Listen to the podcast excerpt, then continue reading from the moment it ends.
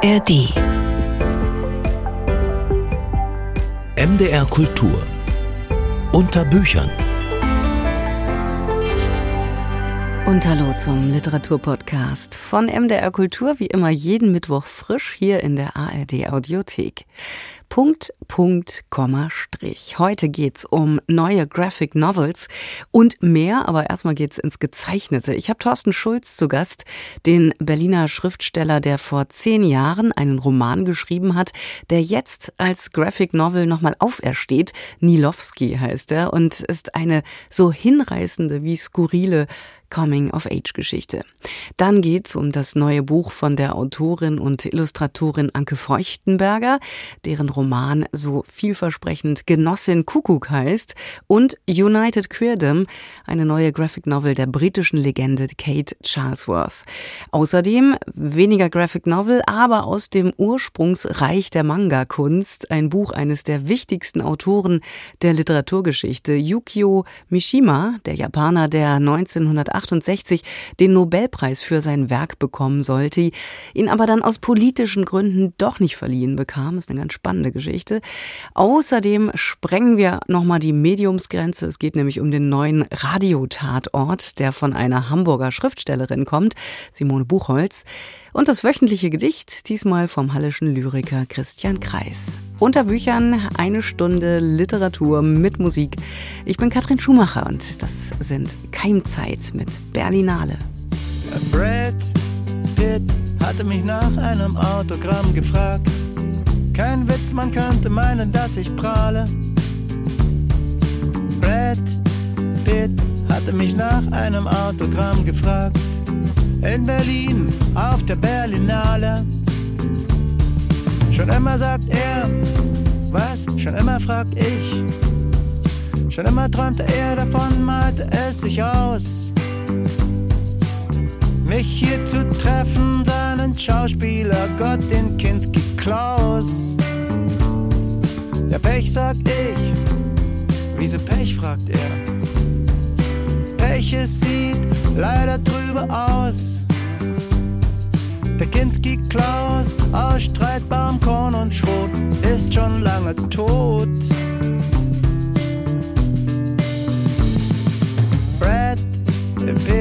Hatte mich nach einem Autogramm gefragt. Kein Witz, man könnte meinen, dass ich prahle.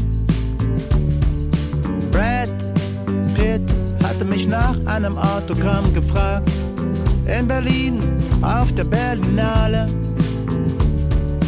Fairerweise sagt er, was? Fairerweise frag ich. Fairerweise müsse er gestehen.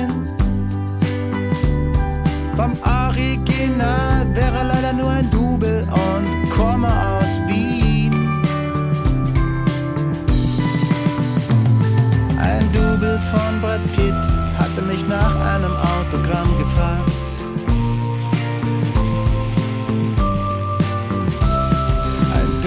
von Brad Pitt hatte mich nach einem Autogramm gefragt.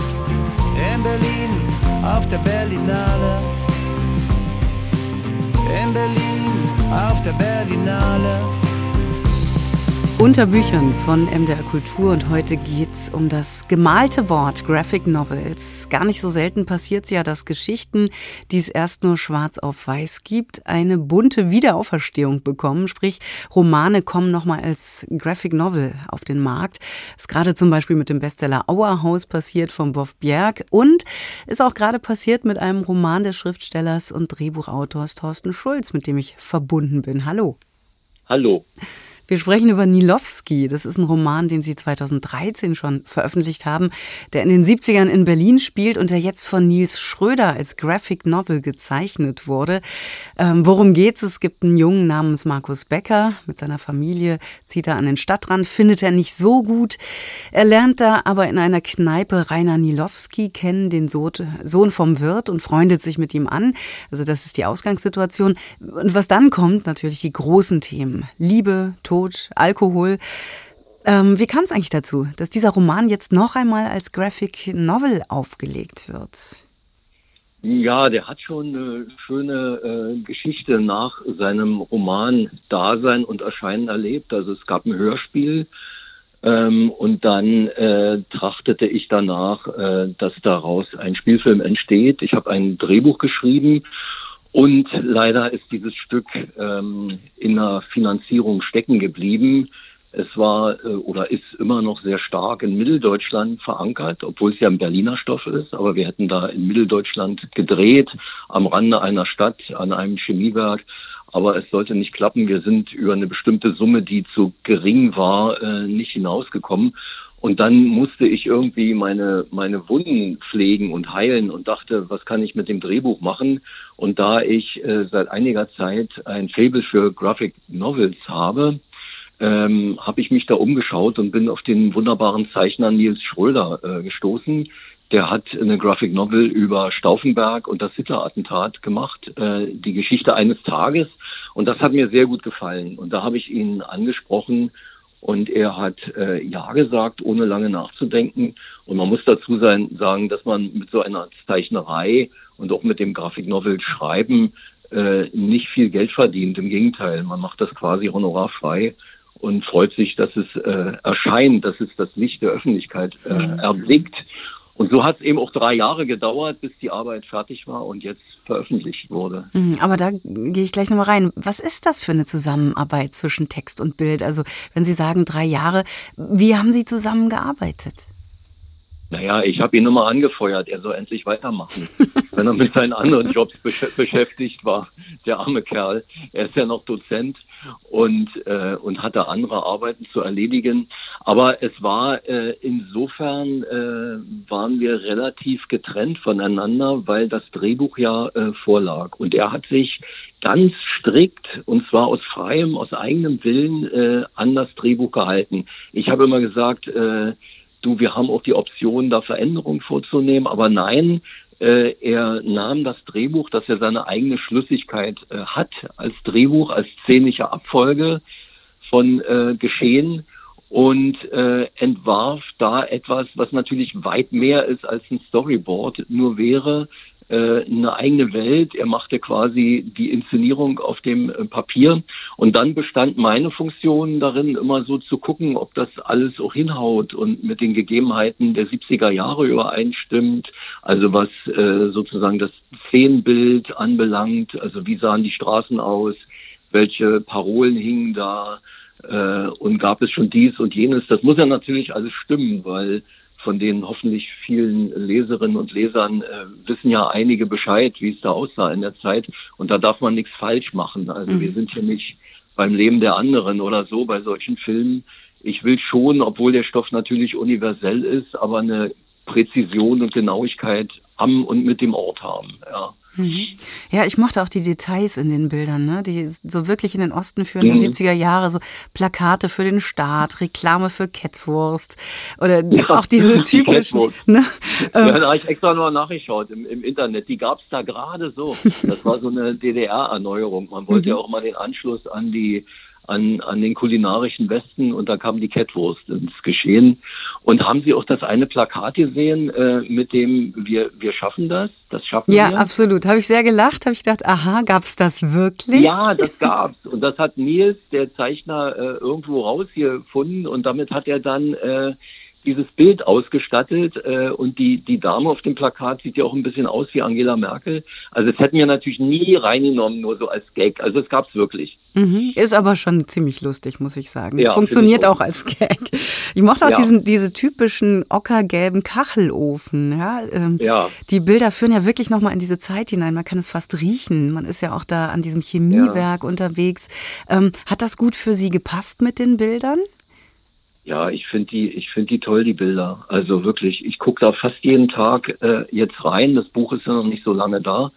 Und ich blätter dann so ein bisschen rum und fühle mich irgendwie zu Hause ähm, in dem Buch, aber weil es auch mit meinem Zuhause in meiner Jugend äh, zu tun hat. Ich bin ja an so einem Bahndamm groß geworden.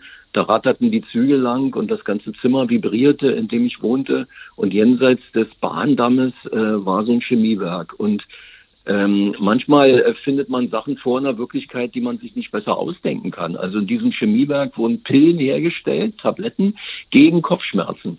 Aber der Gestank des Chemiewerkes verursachte Kopfschmerzen. Also es war quasi ein selbstreferenzielles System, das ich schon in dem Roman Nilowski schildere und das hier natürlich jetzt auch wieder ähm, Gegenstand ist, ja. Was macht eigentlich ein Bild nochmal mit dem Text? Also was ist dazugekommen für Sie? Was ist vielleicht auch weg? Weil man hat ja tatsächlich, denke ich, beim Schreiben, auch beim Lesen die eigenen Bilder im Kopf. Und das macht ja die Graphic Novel ganz anders. Die setzt das Bild ja quasi vor. Ja, ich finde jetzt bei der Graphic Novel äh, muss ich in aller Bescheidenheit sagen, dass das Bild äh, dominiert.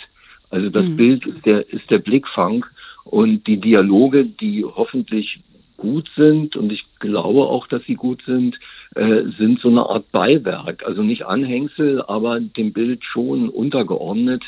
Und äh, ich mag sehr diese diese physische Präsenz äh, dieses äh, jungen Mannes Nilowski. Und ähm, ich war jetzt nicht etwa enttäuscht, weil ich eine andere Vorstellung beim Romanschreiben hatte. Äh, außerdem äh, liegt ja das Romanschreiben auch schon einige Jahre äh, zurück. Und wie gesagt, ich kannte ja die Bilder dieses äh, Zeichners Nils äh, Schröder und war von daher nicht überrascht. Also er blieb sich selber treu. Er hat jetzt nicht etwa den Stil gewechselt oder so. Und was mir nochmal aufgefallen ist an dem, an dem Nilowski, diesem blonden jungen Mann mit diesem zärtlichen, aber auch aggressiven Blick und das wechselt ja immer so. Ich kannte solche Jungs zuhauf, ja.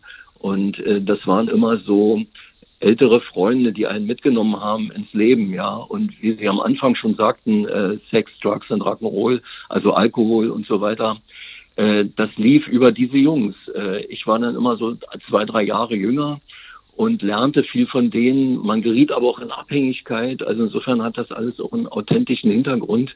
Und wenn ich das nur sagen kann, mir ist bei der Graphic Novel jetzt auch durch die Zeichnungen aufgefallen, es ist ein Buch über den Irrsinn von Revolution, finde ich dieser, dieser Junge äh, aus seiner unterprivilegierten Position heraus, der hat ja dieses Revolutionäre so am, am Wickel und redet darüber und es wird immer irrsinniger und es, es mündet ja dann geradezu in so eine Art Psychose von ihm. Mhm. Ja, der dreht ja durch und, und das kommt durch die Bilder, äh, salopp gesagt, äh, sehr gut rüber, finde ich. Mhm. Ja, also da haben die Bilder eine Intensität, die eine, die, die Intensität des, des, des, des Textes äh, vielleicht noch über, übersteigt.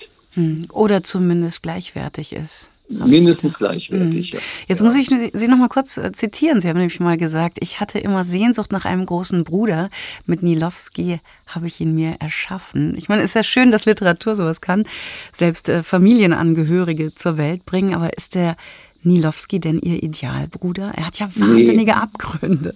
Ja, das, das ist mit dem Spruch, da ist etwas in aller Liebenswürdigkeit meines ehemaligen Verlegers und äh, Freundes Michael Söllner, ein großartiger Verleger, der äh, jetzt den Beruf gewechselt hat und äh, auf dem Wege ist, Psychoanalytiker zu werden.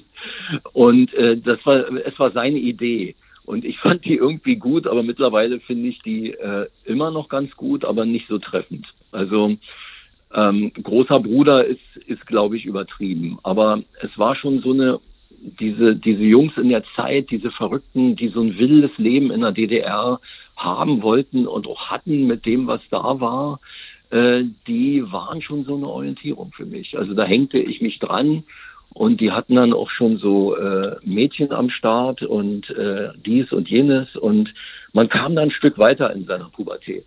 Ja. Und es waren aber, die, die Abgründe sind ja auch verführerisch. Man will ja sozusagen dann so dicht wie möglich ran an den Abgrund, vielleicht schon den einen Fuß mal so rüberschieben, aber abstürzen möchte man natürlich nicht. Und ich hatte eben das Glück oder bin auch kontrolliert genug, dass ich nicht abgestürzt bin. Aber ich hatte dann äh, in der Hinsicht und durch diese Leute auch manchmal Berührung mit Abgründen. Hm. Manilowski könnte jetzt äh, der Anfang sein. Ich habe gerade Ihren letzten Roman im Kopf, Öl und Bienen, den wir auch beim MDR bei MDR Kultur als Hörbuch produziert haben. Ähm, ja. Wäre das vielleicht eine weitere Textbildarbeit? Also haben Sie da so ein bisschen Blut geleckt? Ja, das habe ich tatsächlich. Äh, und es ist schon auf dem Wege, ähm, eine Graphic Novel zu werden, äh, interessanterweise. Und zwar äh, hat mich ein Freund, Frank Willmann, mhm. Ähm, der auch so eine Sachen herausgibt, Graphic Novels und so, der hat mich verkuppelt mit einer Zeichnerin, äh, Kerstin Gürke. und die äh, finde ich auch ganz toll. Und die hat Öl und Bienen äh, interessanterweise als feministisches Buch gelesen. Das war wahrlich nicht intendiert von mir, aber äh, so eine Interpretation äh, ist mir nur recht. Also finde ich total spannend. Und ähm, also es gibt ja diese dominante Frau, die da auftaucht mhm. und die Männer sind alle im Schatten der Frau und äh, die nimmt sich dann, was sie will. Und das ist so dieser feministische Impetus, den äh, Kerstin Gürke da sieht. Und sie ist jetzt tatsächlich dabei, die ersten Zeichnungen zu machen. Und das Schöne ist, es gibt ja auf dem Gebiet der Graphic Novel, wie ich eben auch erfahren habe, auch Förderung. Also da gibt es so Fördertöpfe und sie versucht jetzt da was zu bekommen. Und ich hoffe sehr, dass das klappt. Und wenn es nicht klappt, müssen wir einen anderen Weg suchen. Ja. Mhm. Nee, also kurzum Blut geleckt, ja, und es geht, geht gerne weiter, ja. Ich wollte gerade sagen, da drücke ich die Daumen, dass es, dass es klappt und bin sehr gespannt. Feministischer Blick auf Öl und Bienen, ja. das äh, wird ja, spannend, ja. Gespannt, das glaube ich. Ja, ja Nilowski, ähm, der Roman von Thorsten Schulz als Graphic Novel umgesetzt von Nils Schröder, gerade rausgekommen beim Bebra Verlag. Dankeschön, Thorsten Schulz, für das Gespräch drüber. Ja, gerne, sehr gern. I'm making the promise I'm making. I promise I'll try not to break it. I'll spend my time holding the line between pulling my weight and living my life.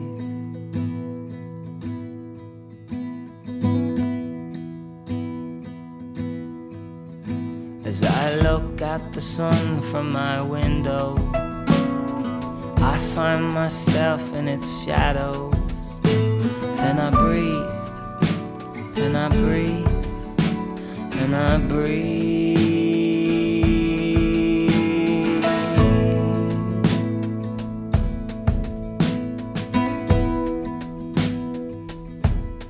Let it begin. Let it begin.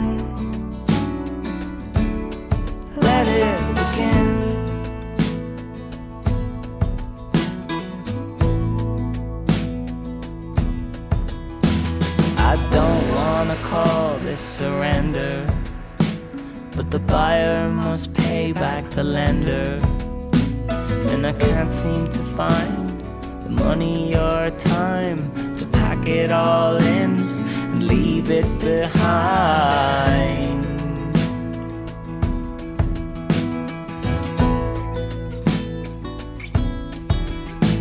So please be my one honest broker. Don't put my words in the choker.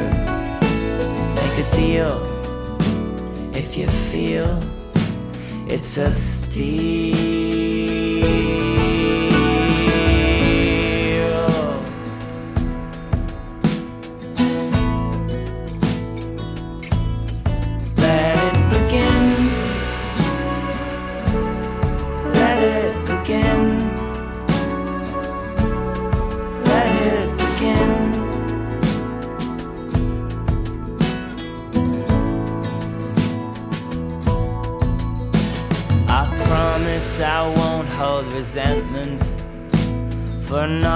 The greatest investment. If you promise this time to keep me in mind when you're spending the money upon which I survive.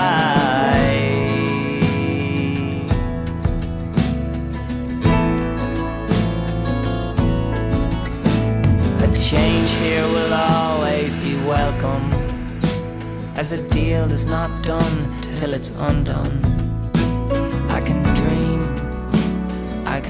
Scheme, I can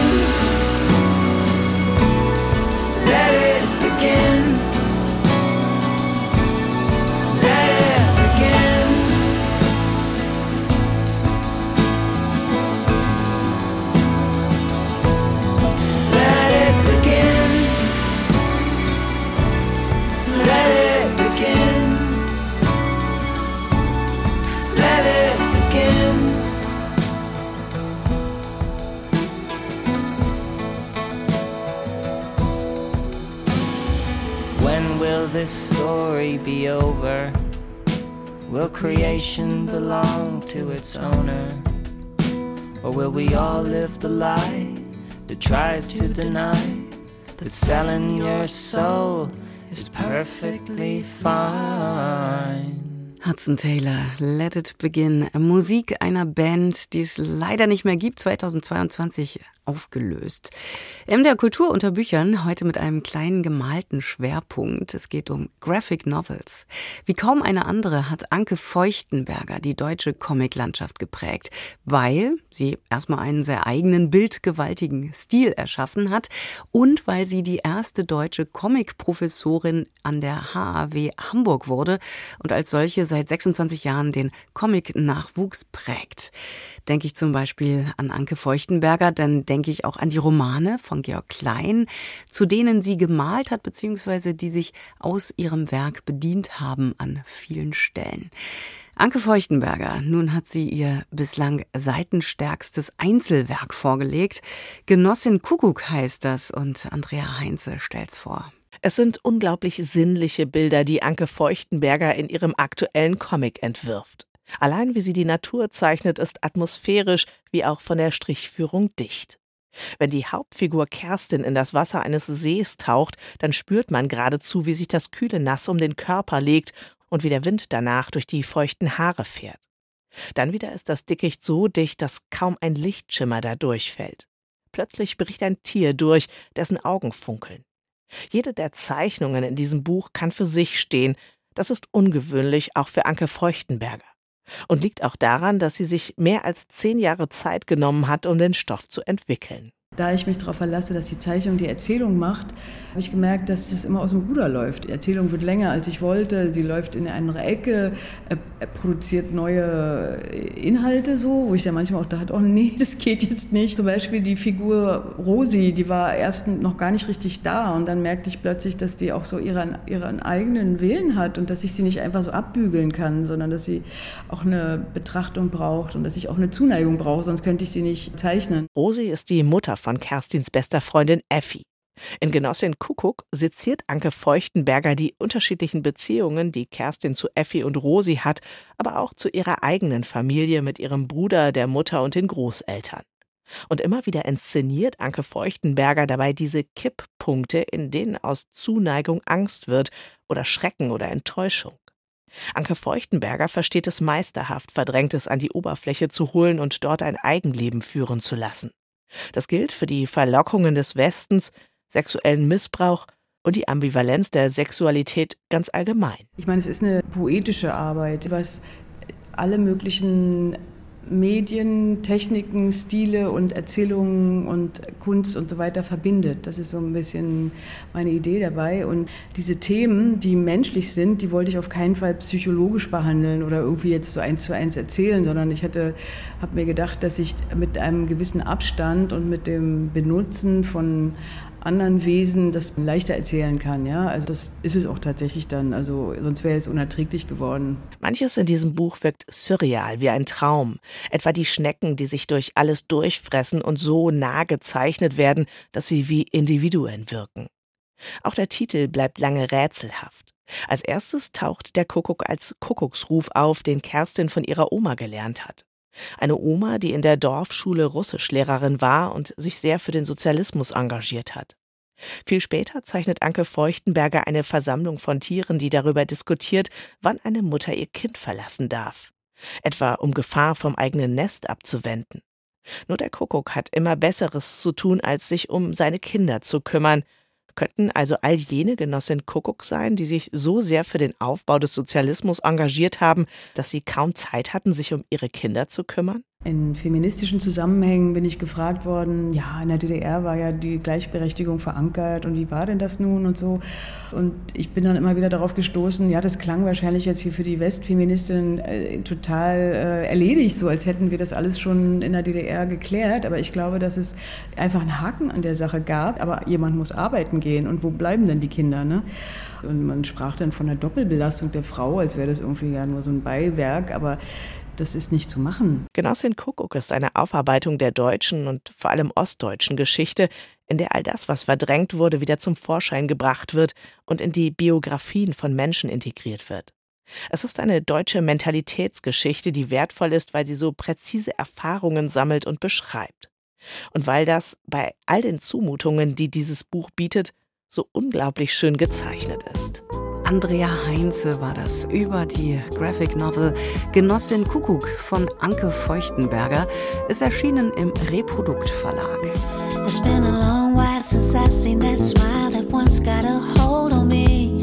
I got villa out by the sea where nobody be except you and me. And I'm gonna be your surprise.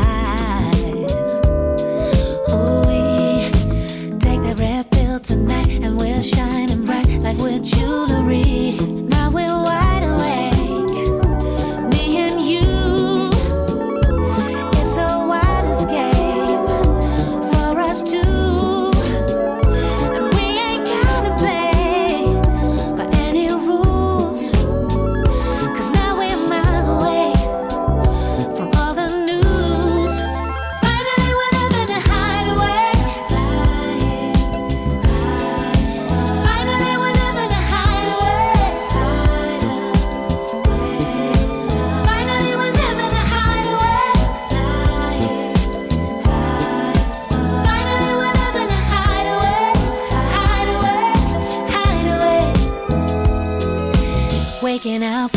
Like we deserve to be finally free. Like we're the last two on earth, put away your work, cause I'm all you need. And I know what's on your mind.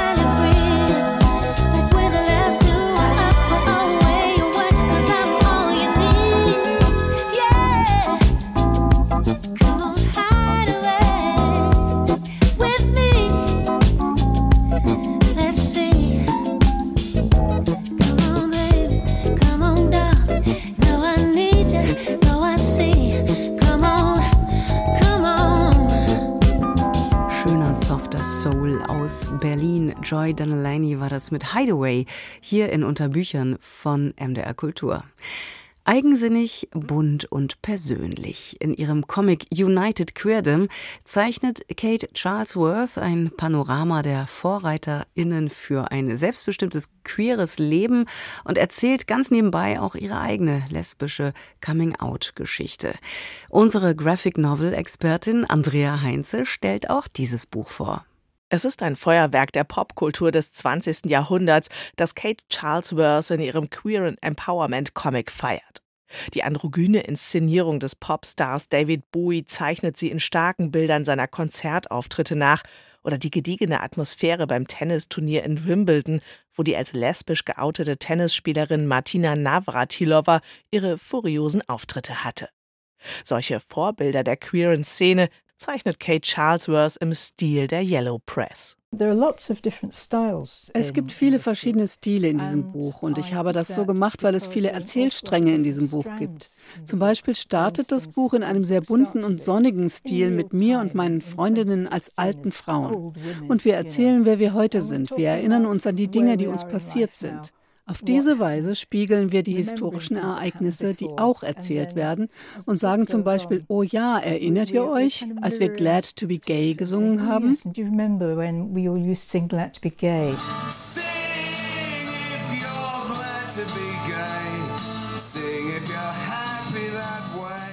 Der Song Glad to be Gay, also stolz schwul zu sein, von Tom Robinson, war Ende der 70er Jahre ein Befreiungshit für queere Menschen in Großbritannien. Als Kate Charlesworth 1950 geboren wurde, war Homosexualität strafbar und bei der BBC war das Wort Homosexualität nicht ein einziges Mal über den Äther gegangen. Nicht gerade die besten Voraussetzungen, um eine gesunde lesbische Identität auszubilden. Kate Charlesworth hat es geschafft, auch weil es seit ihrer frühen Kindheit eben doch Vorbilder gab. Zum Beispiel Nancy Spain, die als Journalistin bei der BBC arbeitete. There's da gibt es ein großes Role-Modell für mich und viele Menschen meiner Generation. Das war Nancy Spain, eine Journalistin der BBC. Das war eine richtige Butch. Sie war nie wirklich geoutet. Sie hat einfach ihr Leben gelebt. Und weil es das Großbritannien der 1950er Jahre war, sagten die Leute, oh, sie ist wirklich exzentrisch. Das war der bevorzugte Ausdruck. Und viele Menschen liebten sie, Männer wie Frauen. Oh, das ist Nancy, weil es gab nur sehr wenige Butches und Lesben in den Medien. Daneben erzählt Kate Charlesworth von ihrem eigenen Coming-out. Eine der berührendsten und zugleich lustigsten Szenen ist, als sie zusammen mit ihrer besten Freundin zum ersten Mal einen Lesbenclub besucht. Uh, es fühlte sich wie Terror an. Es war spannend und beängstigend zugleich. Die Frauen haben erstmal gar nicht mit uns gesprochen und später haben wir gemerkt, dass die dachten, wir wären Touristinnen. Und als die merkten, dass wir wegen ihnen da waren, Frischfleisch, das war schon ein bisschen beängstigend. Fresh meat, hooray! Neben all dem Humor ist Kate Charlesworth aber auch wichtig, von den politischen Kämpfen für Gleichberechtigung zu erzählen. Zum Beispiel als die queere Community mit Massenprotesten gegen ein Gesetz von Margaret Thatcher vorgeht, das Menschen verbietet, zum Beispiel in Schulen von Homosexualität zu sprechen. Diese Geschlossenheit sei auch heute wieder wichtig, meint Kate Charlesworth. Wir leben in einer seltsamen Zeit. Ich hatte immer gehofft, dass ich das niemals erleben muss. Rechte Haltungen schießen wie Pilze aus dem Boden und wir sind ein Hauptziel. Es ist so wichtig, dass wir uns dem so vereint wie möglich entgegenstellen. Also LGBTQ. Wenn wir das nicht tun, dann werden sie nach dem Prinzip Teile und Herrsche verfahren.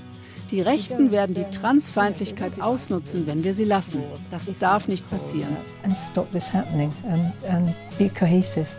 United Queerdom von Kate Charlesworth, vorgestellt von Andrea Heinze und erschienen im Carlsen Verlag, aus dem Englischen übersetzt von Hannah Reininger. My sweet Lord. Mm, my Lord.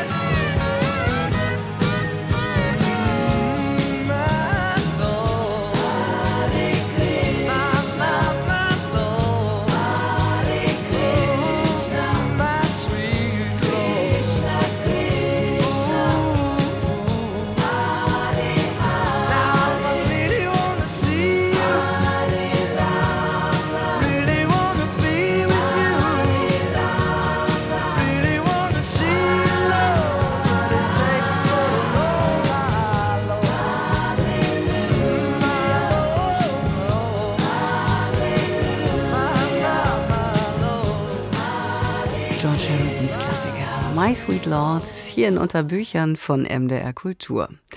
Der 1925 in Tokio geborene Yukio Mishima gilt bis heute als Wunderkind der japanischen Literatur. Schon als 19-Jähriger veröffentlichte er in renommierten Zeitschriften und von da an wuchs Mishimas einzigartiges Werk, das traditionelle japanische Ideen mit neuen, an moderner Literatur geschulten Bildern und Techniken verknüpft.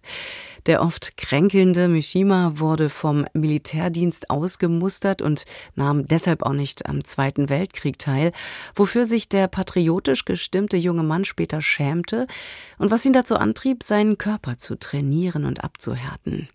Eine mögliche Auszeichnung mit dem Literaturnobelpreis, die ist gescheitert, weil Mishima in den 1960er Jahren offen nationalistische und rechte Ideen vertrat.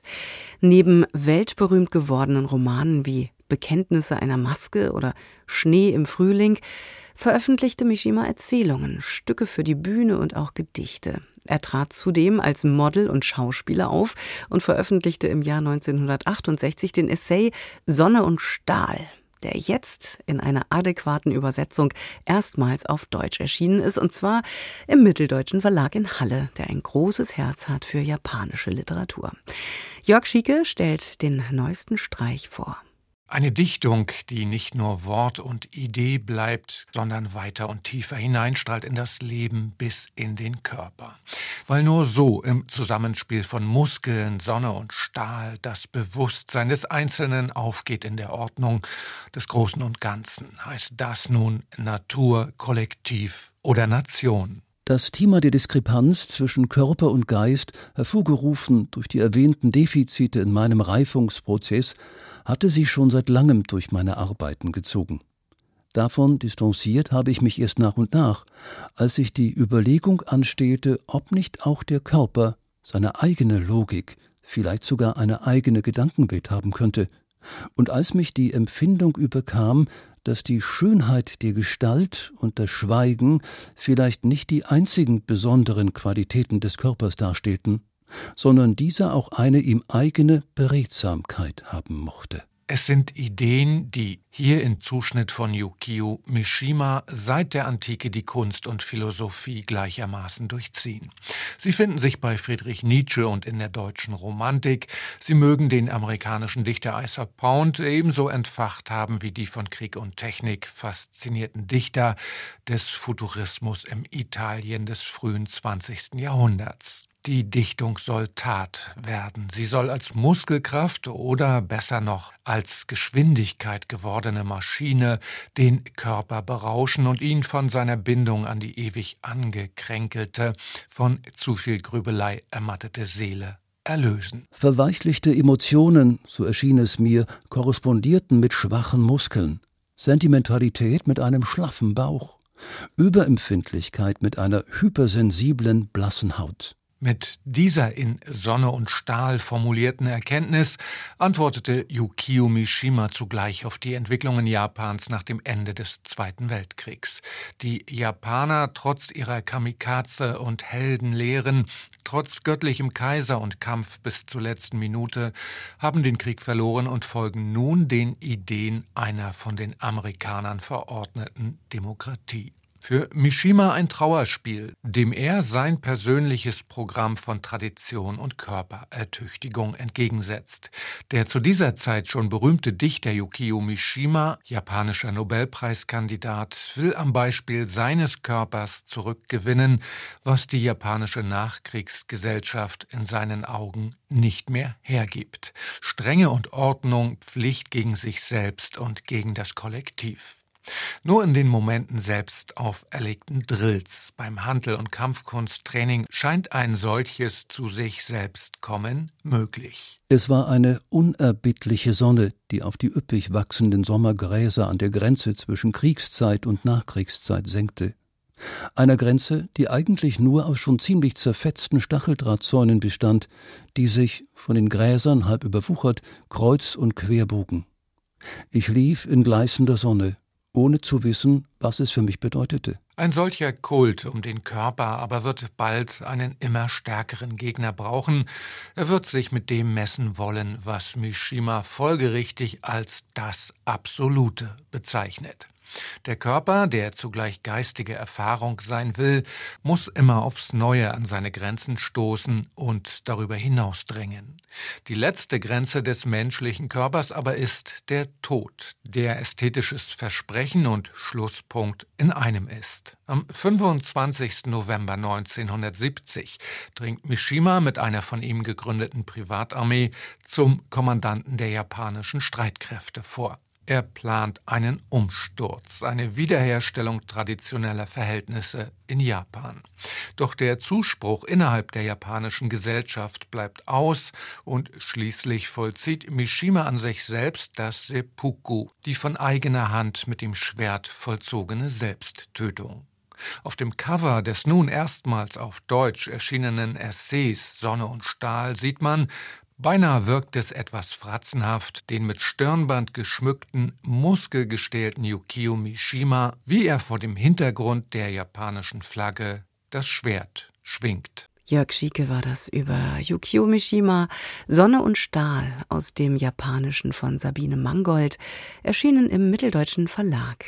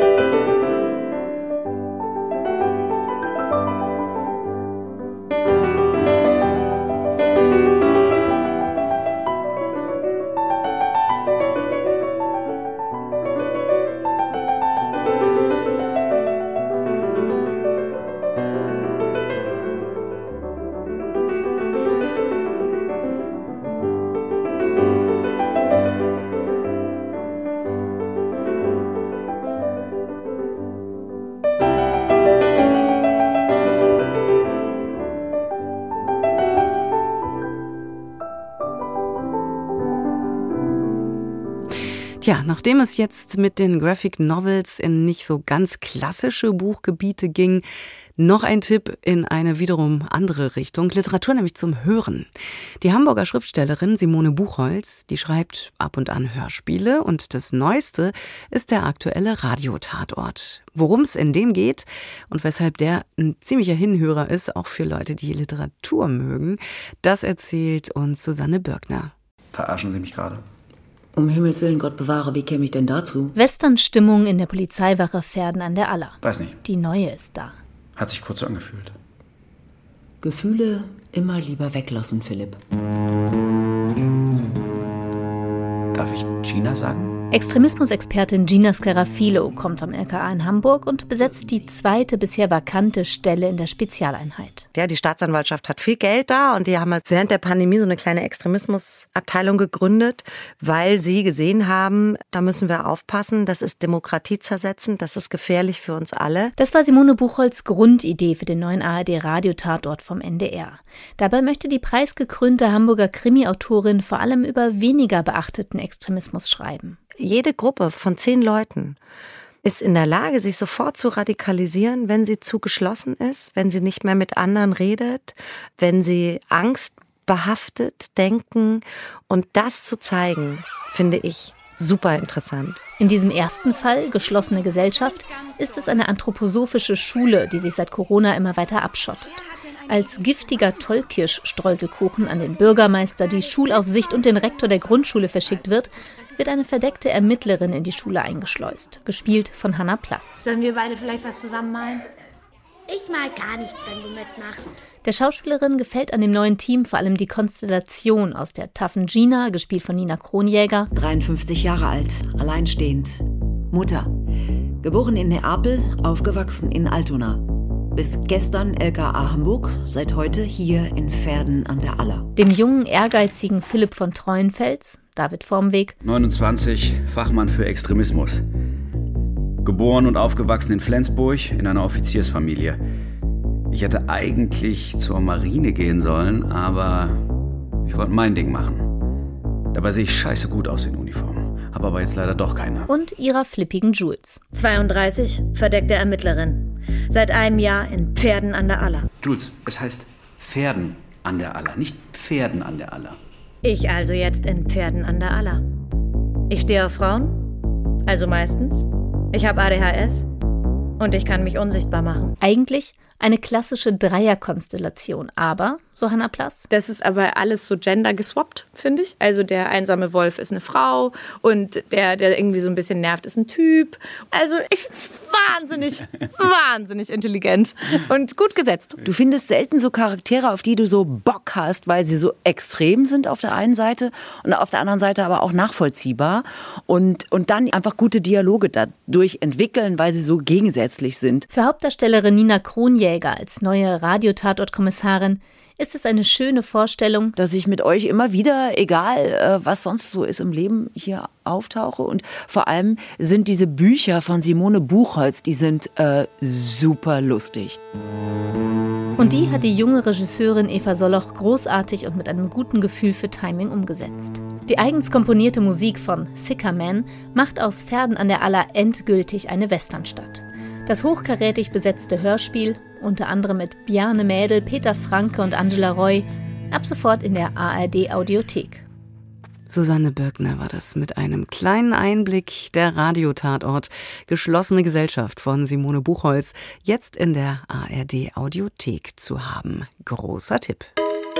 Von hier, Von hier für da. Gedichte für die Gegenwart.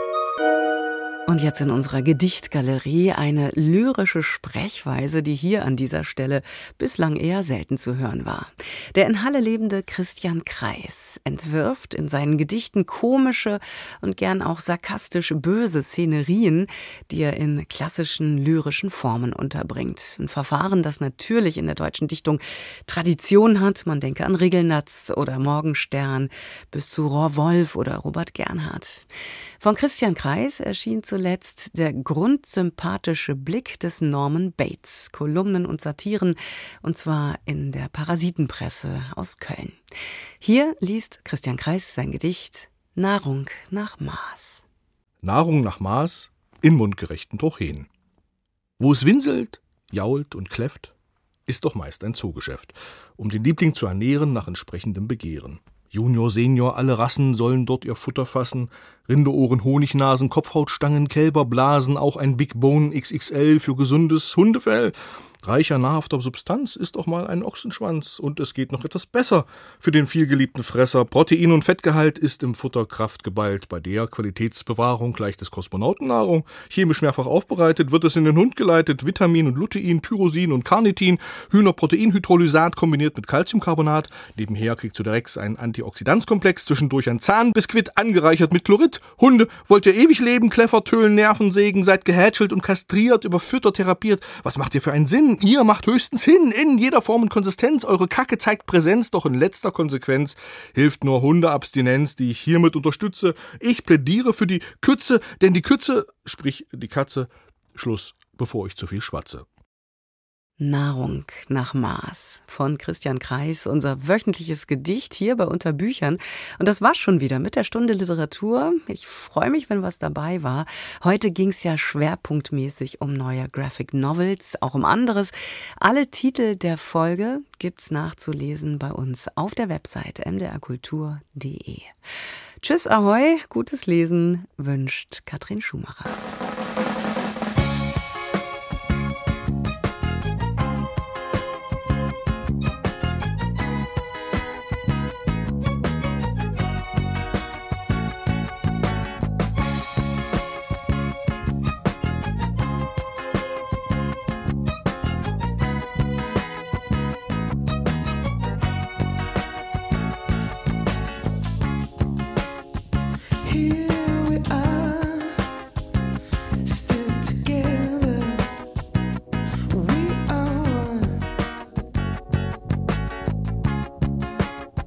So